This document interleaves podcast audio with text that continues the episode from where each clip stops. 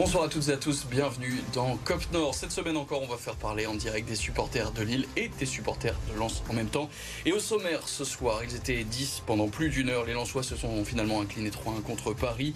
L'expulsion d'Abdoul Samed a changé le visage de cette rencontre et coûte cher. Les 100 ont maintenant 9 points de retard sur le PSG, ont probablement fait une croix sur le titre. Obligés de s'imposer pour se faire pardonner après la défaite à Angers, les Lillois ont d'abord encaissé le premier but face à Montpellier avant de renverser la seconde période avec notamment trois changements faits par Paulo Fonseca à la mi-temps. Une victoire 2-1 pour des Dogs qui sont désormais bien accrochés à leur cinquième place. Et à la fin de la rencontre, eh bien, les, DVE, un couple lillois, a interpellé les joueurs du LOSC pour leur reprocher de ne pas être venus les saluer la semaine dernière après la défaite en terre angevine.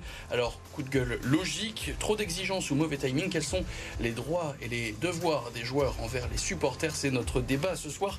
On en parlera avec euh, notamment nos supporters lillois du jour, Erwan Makouangou et Adrien Dez. Bonsoir messieurs. Bonsoir. Bonsoir. Bienvenue, retour d'ailleurs à nous d'Erwan sur euh, ce plateau. Et puis de l'autre côté de la table, Denis Couvlar et Maxime Sidra. Bonsoir messieurs. Bonsoir. Bonsoir. Et vous pouvez vous aussi participer évidemment à cette émission grâce notamment aux réseaux sociaux et à Twitter. Le hashtag COPNOR pour participer en direct avec nous à ce débat. On attend vos messages.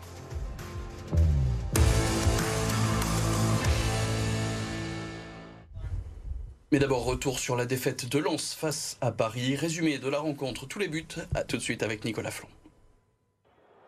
Un carton rouge qui a tout changé.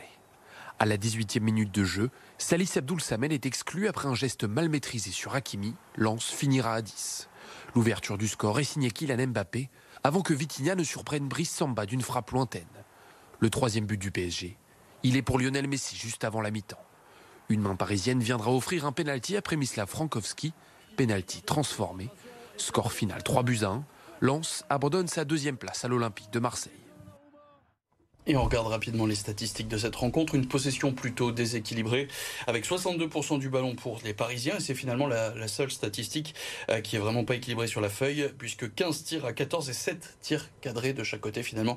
Des Lensois qui ont tout de même tenu tête face euh, aux Parisiens samedi soir au Parc des Princes. Top et flop de cette rencontre. Forcément, je me tourne d'abord vers toi, Denis, qui est pour toi euh, le meilleur joueur, ton top finalement sur cette défaite? je vais dire en top, je vais mettre quand même Sotoka, puisque même s'il n'a pas fait le match intégralement. Sotoka, Maxime Openda. Openda, Erwan Frankowski. Frankowski et Adrien Openda. Openda. On a donc deux Openda, un Sotoka et euh, Frankowski pour Erwan.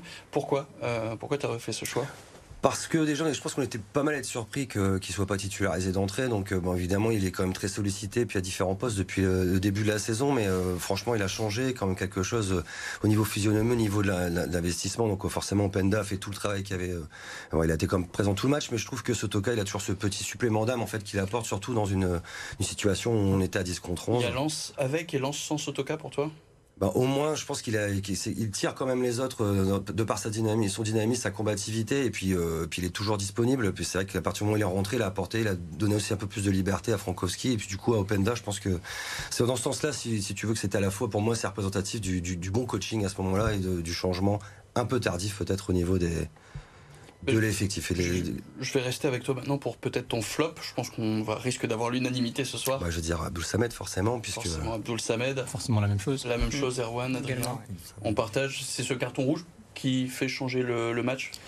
Bah oui, c'est sûr que là, ça change totalement le match, surtout à la 20e minute de jeu. Euh, et on voit que même à 10 contre 11, Lens a su euh, bah, tenir tête à cette équipe du Paris Saint-Germain. Euh, j'aurais aimé voir un peu cette équipe de Lens à 11 contre 11 contre le Paris Saint-Germain.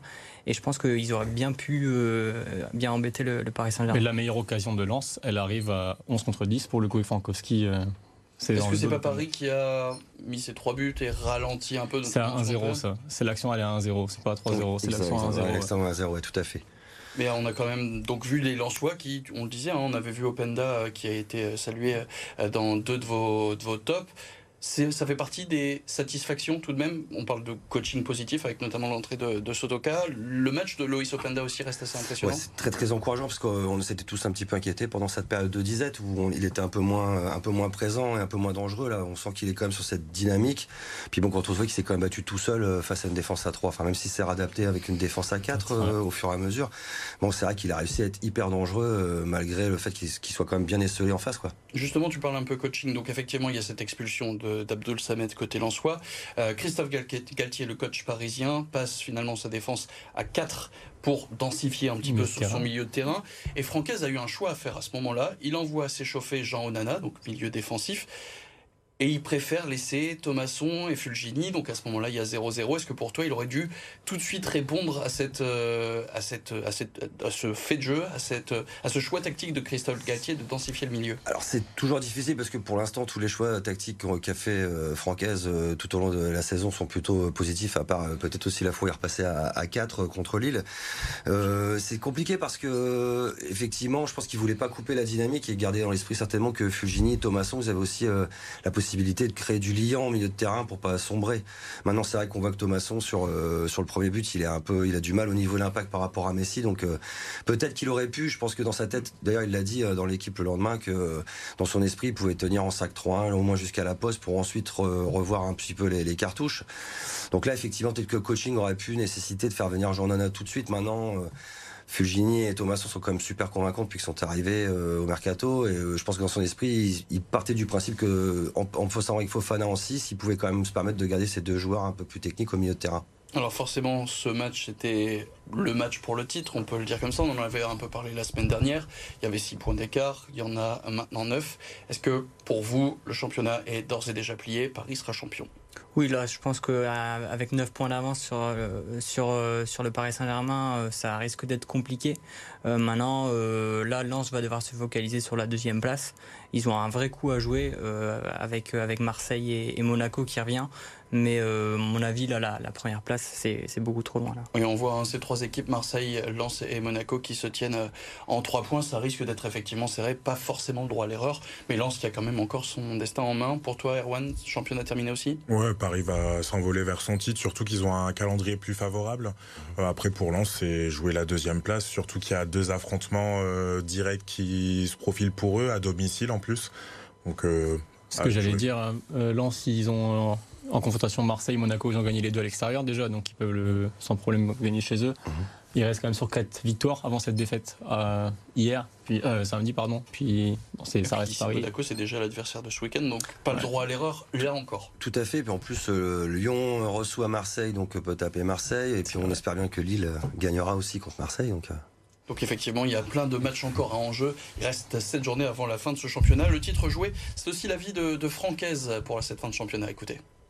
Je pense qu'il n'y a pas de discussion par rapport à ça. Le titre, il est, euh, il est joué. Euh, j'aurais aimé qu'on se, se rapproche ce soir. Et même en se rapprochant ce soir, je pense que ça aurait été très compliqué d'aller, chercher au-dessus. mais, mais oui, je pense que évidemment que le titre sera pour, pour Paris. Après, ce qui compte, c'est que nous, on continue à, faire le meilleur football possible et une belle récompense en fin de saison. On le disait donc maintenant, objectif deuxième place pour Lens, un objectif qui reste de toute façon envisageable pour les 100 heures. Oui, tout à fait, parce que même si euh, en début de saison, euh, franchement, c'est euh, un peu au-delà de nos espérances, mais après la, saison qu'on a réalisée, les, contenus de nos matchs, l'enthousiasme qu'il y a derrière nous, ça serait quand même dommage de ne pas terminer sur le podium, quoi qu'il arrive. Donc troisième place, pour toi, ça reste une bonne place. Bah, je préférais quand même, je, préférais quand même deuxième parce que l'avantage du deuxième, c'est comment on est qualifié directement, ça nous permet plus facilement de garder nos joueurs, alors que bon, c'est comme toujours la loterie, le préliminaire. Euh, donc je pense que le, podium dans l'absolu sera une belle place, enfin sera vraiment un, mais bon, je pense qu'effectivement la deuxième place, ça doit rester notre objectif, comme vous le disiez tous les tous les quatre. Euh, on rencontre deux concurrents directs. Euh, c'est à nous aussi de, faire le, job finalement euh, dans, au Stade Bollard. Quoi. Fin de saison à suspense, en tout cas, on le disait, il reste cette journée. Ça commencera euh, par cette réception de Monaco samedi. On se quitte quelques instants, une très courte page de pub. Et ensuite, on parle de Lille qui s'est imposé aussi un débat sur le rôle des joueurs envers les supporters. A tout de suite.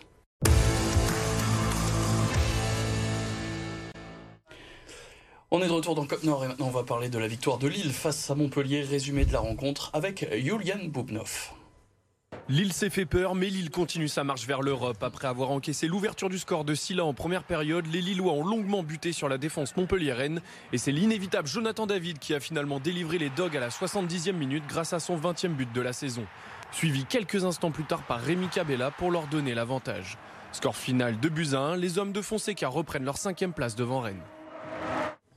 Et coup d'œil rapide sur les statistiques, n'en déplaise à Jordan Ferry, le milieu montpelliérain. Lille a eu 70% de possession du ballon, a tenté 17 tirs contre 4, en a cadré 7.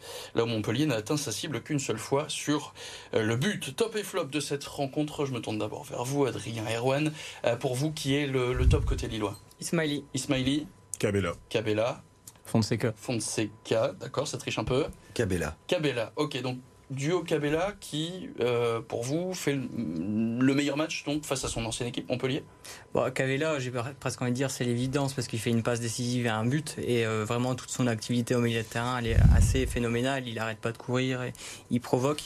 Euh, moi j'ai bien aimé euh, Ismaili parce qu'on a vu à la mi-temps quand il est rentré en jeu euh, son impact et j'ai l'impression qu'il a changé le jeu de, de Lille sur son côté gauche et il a une telle qualité technique et aussi on voit que bah, c'est un vrai défenseur pour le coup et avec son intelligence de jeu il arrive à totalement changer notre, notre visage. Mais c'est pas le seul à avoir changé. C'est pour ça que j'ai mis Fonseca, c'est parce que ces trois changements, ils ont payé, euh, clairement. Donc il change ses deux latéraux, hein, Diakité, Ismaili, et fait rentrer aussi Zegrova à la place de Zegrova, était hyper important aussi en son entrée. En première période, les deux meilleurs joueurs sont Montpellierin, c'est les deux latéraux, c'est Silla et, et euh, Sako.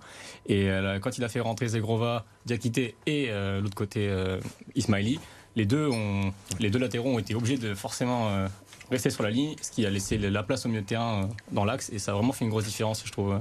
Erwan, content de revoir Ismaili et de et Bafodé Diakité? Il Très manqué. Il m'avait manqué et même euh, Ismaili, justement, je voulais mettre en top, mais tu m'as devancé, mais euh, il- on n'avait plus de défenseur gauche, plus de latéral gauche de métier pendant deux mois, et là on a Il vu ce que c'était un vrai qui a quand même fait un bon, in- un bon intérim. Oui, on en parlera dans les flops. D'accord, au moins sur cette rencontre. Euh, euh, Cabella d'ailleurs, Rémi Cabella, on peut l'écouter, il était euh, bah, forcément fier euh, de, de- de son équipe et même de son match à la, à la fin du match. Écoutez. Le plus important, c'est la réaction de l'équipe et ça, c'est très très important. Je suis, je suis fier de mon équipe dans ce moment-là parce que euh, on sait ce qu'on veut et ce match était important pour euh, pour la suite du championnat. Et là, cette victoire va nous faire du bien et cette mentalité, euh, elle est elle est importante. Faut faut jamais rien lâcher. Un match tant qu'il reste une minute, faut faut le jouer. Voilà donc pour les tops de cette rencontre. Passons maintenant au flop. On a déjà un, teasing d'Erwan, donc je te laisse forcément nous présenter Gudmundsson, ton flop du jour. Et André Gomez. André Gomez, Gulmonson aussi. Gudmundsson, le doublé. Ben, J'aurais dit Alexandre en première période. Et en deuxième, euh, c'était tellement, euh, je sais pas trop, en deuxième période. euh, pff, euh, Disons Alexandro, alors restons ouais, sur bah, Alexandro il a fait match pour le coup. donc, euh, Oh bah, comme une partie des Lillois, je pense qu'il y a vraiment encore une fois un Lille à, à deux visages. C'est ce que vous retenez un peu de ce match face à Montpellier? Oui, comme à tous les matchs de Lille, presque en fait, on a, on a toujours l'impression que les, tous les matchs de Lille cette saison, c'est une période très bien, une période très mauvaise. Encore une fois, là, c'était pas terrible en première mi-temps et euh, c'était une autre équipe en deuxième mi-temps. Euh, malheureusement, j'avais envie de dire, on n'arrive pas à mettre ces deux périodes euh, dans, le bon sens du terme, mais euh, on Là, il faut quand même souligner l'apport de Fonseca qui fait quand même trois changements, trois changements forts, parce que sortir notamment un Jonathan Bamba qui est un peu un cadre de l'équipe, c'est un, c'est un choix fort. Là, il est clairement un des hommes du match, Fonseca.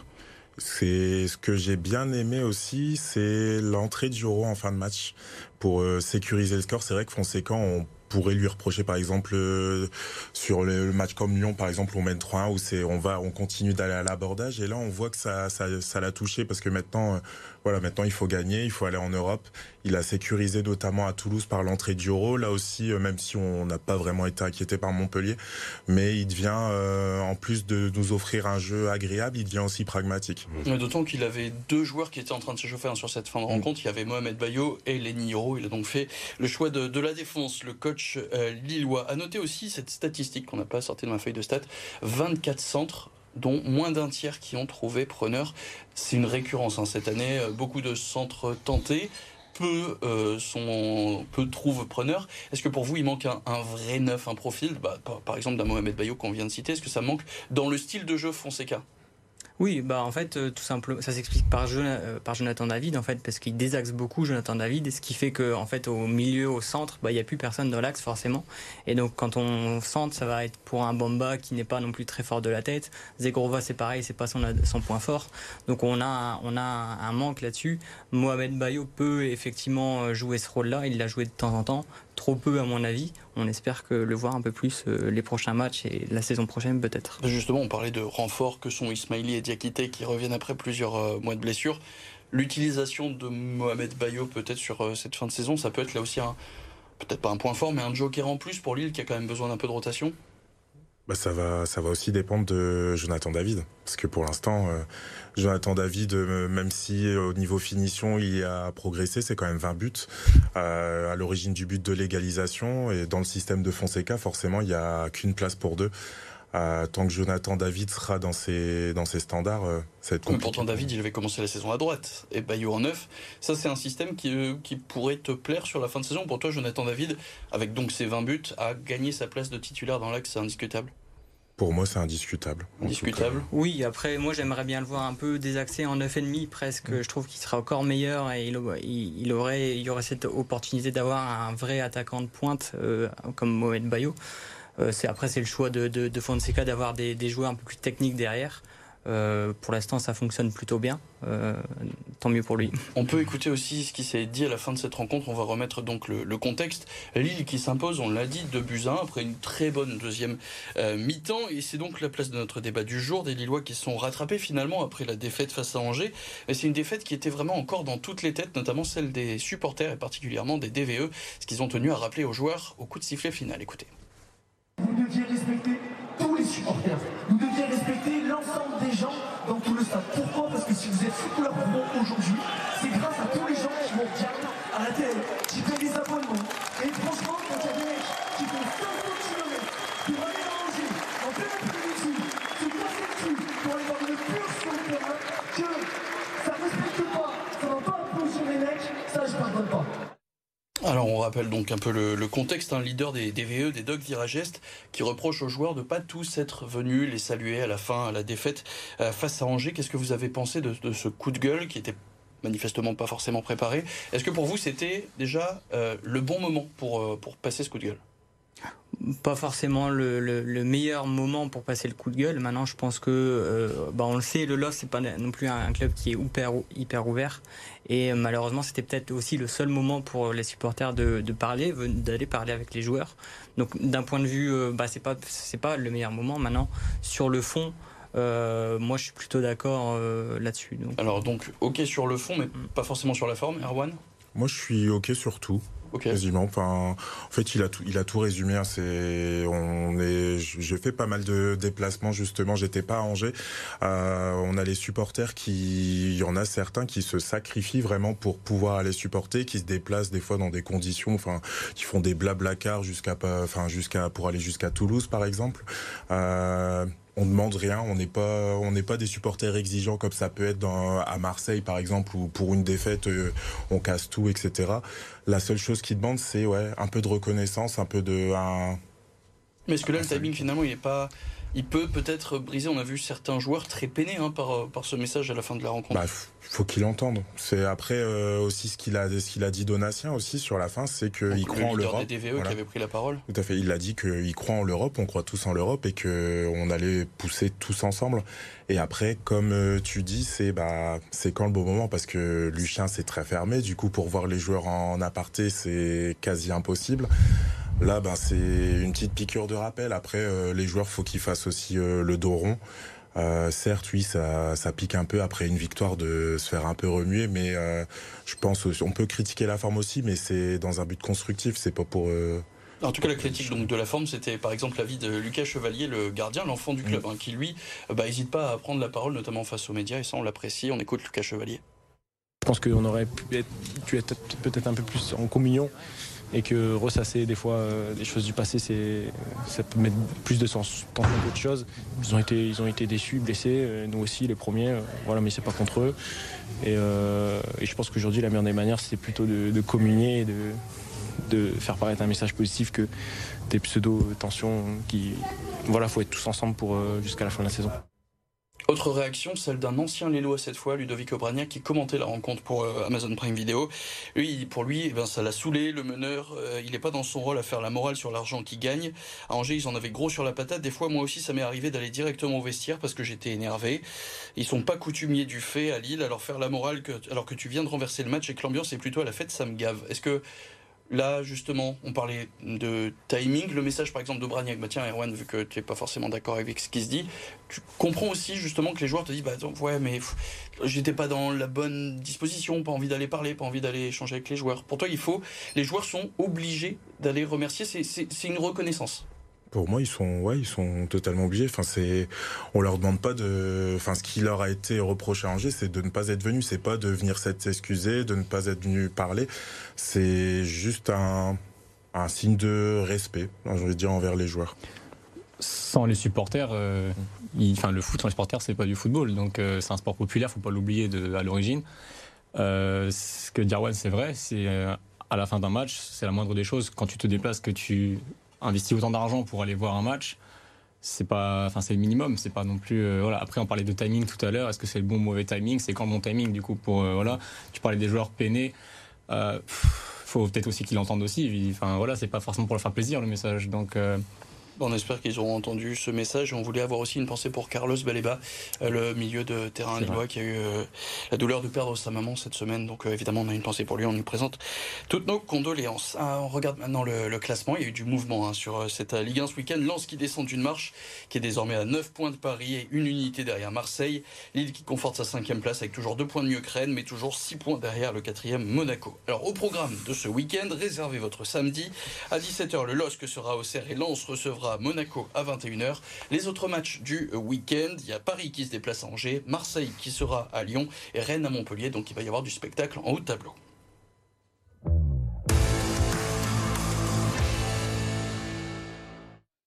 Et le résumé de ce week-end de sport, c'est tout de suite avec Gaël Biche.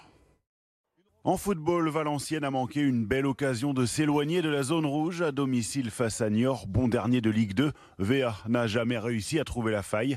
L'occasion la plus nette est l'œuvre d'Hugo Bonnet en deuxième période, mais dans les buts, Mathieu Michel a sauvé les siens. 0-0 score final. À cette journée de la fin du championnat, Valenciennes reste 16e, en danger donc avec trois petits points d'avance sur Laval, premier relégable. En basket, Gravelines Dunkerque enchaîne. Deuxième victoire de suite pour le BCM, tombeur de Paula Cortez samedi soir à Sportica. Une rencontre tranquille pour les Gravelinois. Jamais inquiété, le BCM menait de 17 points à la mi-temps pour finalement s'imposer 70-58. Un succès dû notamment aux 24 points de l'Américain Johnson, meilleur marqueur du match. À quatre journées de la fin, Gravelines Dunkerque est provisoirement huitième au classement. Pas de miracle en revanche pour le Portel qui se déplaçait sur le parquet de l'Asvel, champion de France en titre. Le SSM y a pourtant cru après avoir fait jeu égal pendant toute une mi-temps. Mais les Villeurbanais, à la lutte pour le titre encore cette saison, ont ensuite rétabli l'ordre. Nando De Colo, parrain des Portelois, a terminé MVP du match avec 20 points. Défaite 86-68. Les stylistes sont 13e de Betclic Enfin en volet, Tourcoing a compromis ses chances de qualification pour les demi-finales des playoffs de Liga en s'inclinant à domicile contre Narbonne. Le match 4 des quarts de finale qui se jouait au vélodrome couvert de Roubaix devait permettre aux Tourquenois de valider leur ticket pour le dernier carré, eux qui menaient la série deux victoires à une. Le TLM s'est finalement incliné 3-7 à 2, 15-10 dans la dernière manche. Tourcoing devra donc créer l'exploit dans la salle de Narbonne mercredi soir à l'occasion du match 5 décisif. Merci Denis, Maxime, Erwan et Adrien. Merci à Théodore Anjon à la réalisation de cette émission. Merci à RMC Sport. Nous on se retrouve lundi prochain pour un nouveau Cop Nord et d'ici là, vous pouvez retrouver cette émission sur nos sites internet et sur Spotify. Bonne semaine à tous. Salut.